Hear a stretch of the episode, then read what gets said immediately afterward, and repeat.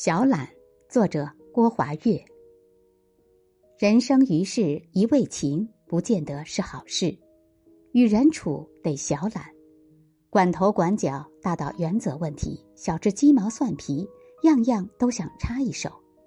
这样的相处模式，除了惹人厌，再难有其他结果。容他人藏点隐私，给彼此留点空间，这样的小懒，比起所谓的无微不至。更令人欣赏。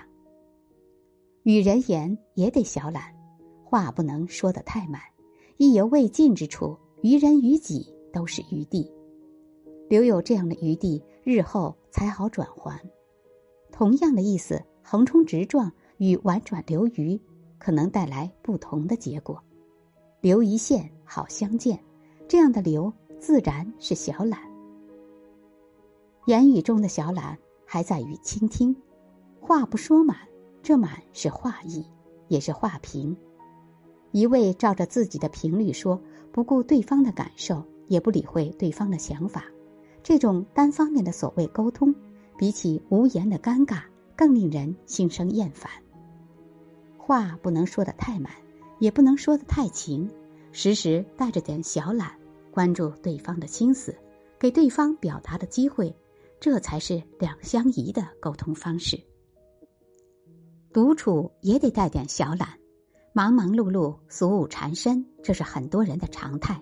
但再忙，总得有那么一些时光，一个人、一本书、一盏茶，尽享闲暇之乐。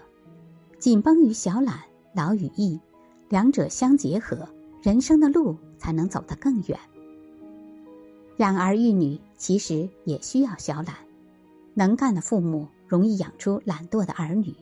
事无巨细，大包大揽，自然会让儿女养成依赖的习惯，久而久之，习惯就成了本性。到那时，再怎么哀叹也无济于事。